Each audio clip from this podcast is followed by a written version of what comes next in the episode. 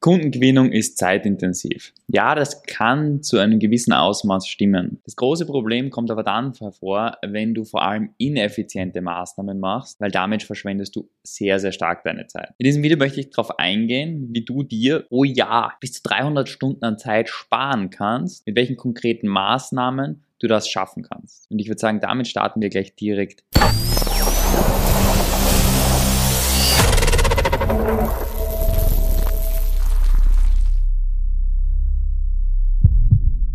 Die Frage ist, vielleicht investierst du viel Zeit in das Erzeugen von neuen Terminen, in das Erzeugen von neuen Interessenten. Aber die Ergebnisse, mit denen du zufrieden bist, die bleiben etwas aus. Ja, du investierst viel Zeit und es kommt nicht dementsprechend genug raus, wie du es gern hättest. Und das ist im Prinzip, wenn wir das Ganze bewerten, musst du es so sehen. Du lieferst einen Input mit deiner Zeit. Das heißt, du lieferst deine Zeit in der Kundengewinnung. Es kann sein, dass du mit bezahlter Werbung arbeitest. In der Regel ist das aber am Anfang nicht sinnvoll, bis zu 30, 50.000 Euro pro Monat. Das heißt, am Anfang investierst du deine Zeit, um Termine zu erzeugen. Vielleicht auch später Zeit von deinen Mitarbeitern. Und es, es läuft ein bestimmter Prozess ab. Du setzt Maßnahmen, um dieses Zielergebnis zu erreichen. Dann kommt ein Output raus, die erzeugten Termine hoffentlich. Und das das ist im Prinzip so, wie es grob abläuft, ganz basic gesagt. Das heißt, du investierst einen Input, deine Zeit, zwischendrin läuft ein Prozess und das Output kommt raus. Wenn du jetzt sagst, das Ergebnis, eingesetzte Zeit pro erzeugter Termin, steht in einer schlechten Relation, also ist nicht hocheffizient,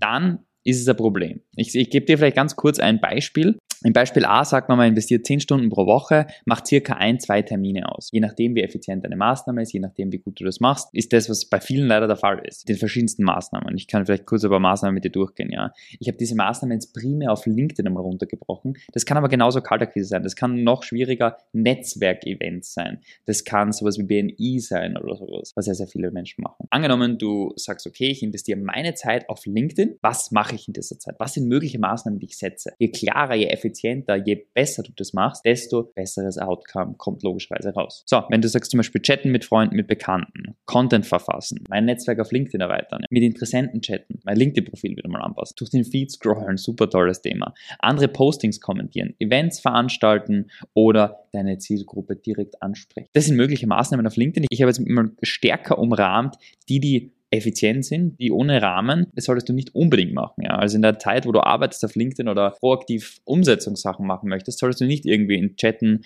mit Freunden verfallen und Task-Jumping machen. Du solltest nicht ständig dein LinkedIn-Profil anpassen und weiter optimieren und weiter optimieren und weiter optimieren.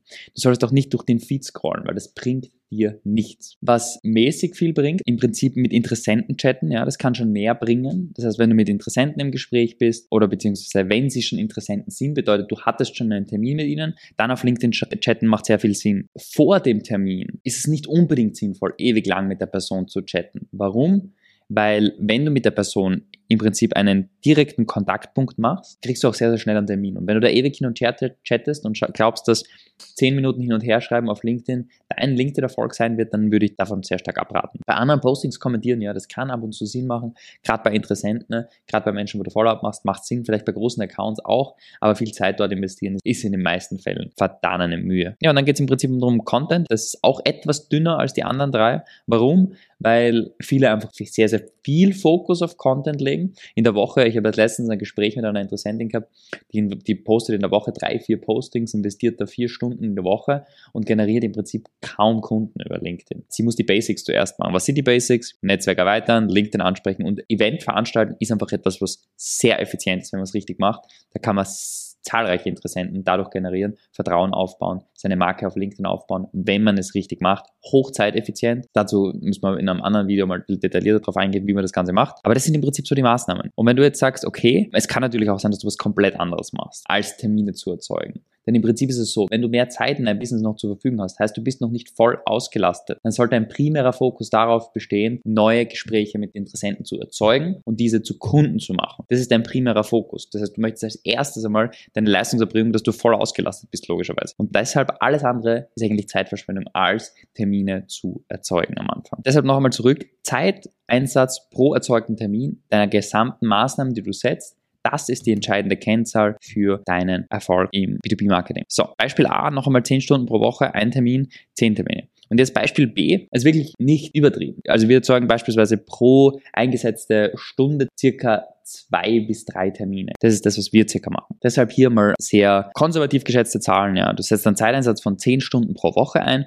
und erzeugst circa zehn Termine dadurch. Dadurch hast du einen Stunden pro erzeugten Interessenten und entweder sparst du dir einfach unglaubliche neun Stunden pro Woche, weil du sagst, okay, ich erzeuge einfach weiterhin einen Interessenten pro Woche, oder Du erzeugst mehr Interessenten, kannst du durch viele Interessenten auch ablehnen, weil wenn du so wenige Interessenten hast, dann nimmst du auch fast jeden auf und hast dann Kunden, die nicht optimal sind. Und dadurch kannst du eben Kunden auch ablehnen und hat ganz, ganz viele andere Vorteile, die damit einhergehen und du sparst dir einfach massiv viel Zeit. Im Grunde ist es auch so eine grundlegende Kennzahl, die ich dir mitgeben kann. Wenn du mehr als drei Stunden pro Terminerzeugung brauchst als Zeiteinsatz, dann ist es meistens entweder, dass die Termine, die rauskommen, überhaupt Zufallstermine sein oder dass du einfach eine wirklich hohe Ineffizienz in deinen Prozessen hast, in deinen Abläufen, in dem, was du tust, wenn du Termine erzeugen möchtest. Deshalb spar dir unbedingt Zeit, schau, dass du Effizienz machst, das heißt unnötige Dinge einmal streichen. Schau, dass du deine Zeit wirklich strukturierst und nicht irgendwie im Feed dahin scrollst, sondern sagst, okay, ich möchte jetzt in der Stunde die KPIs erreichen, muss das dafür machen. Dann mehr Effektivität in den relevanten Bereich. Da geht es einfach darum, beispielsweise, wenn du Menschen ansprichst und 115 Menschen ansprechen musst, um einen Termin zu erzeugen auf LinkedIn, dann ist das sehr ineffizient, dann ist es ineffektiv, dann ist das Conversions nicht hoch genug. Um einen guten Message Market Fit zu haben, bedeutet, du sprichst Menschen an und deine Botschaft ist anziehend für deine Zielgruppe und wirkt auf deine Zielgruppe. Solltest du mindestens eine Quote von 5 bis 15 Prozent haben. Eigentlich eher bei den oberen 15 Prozent wäre gut,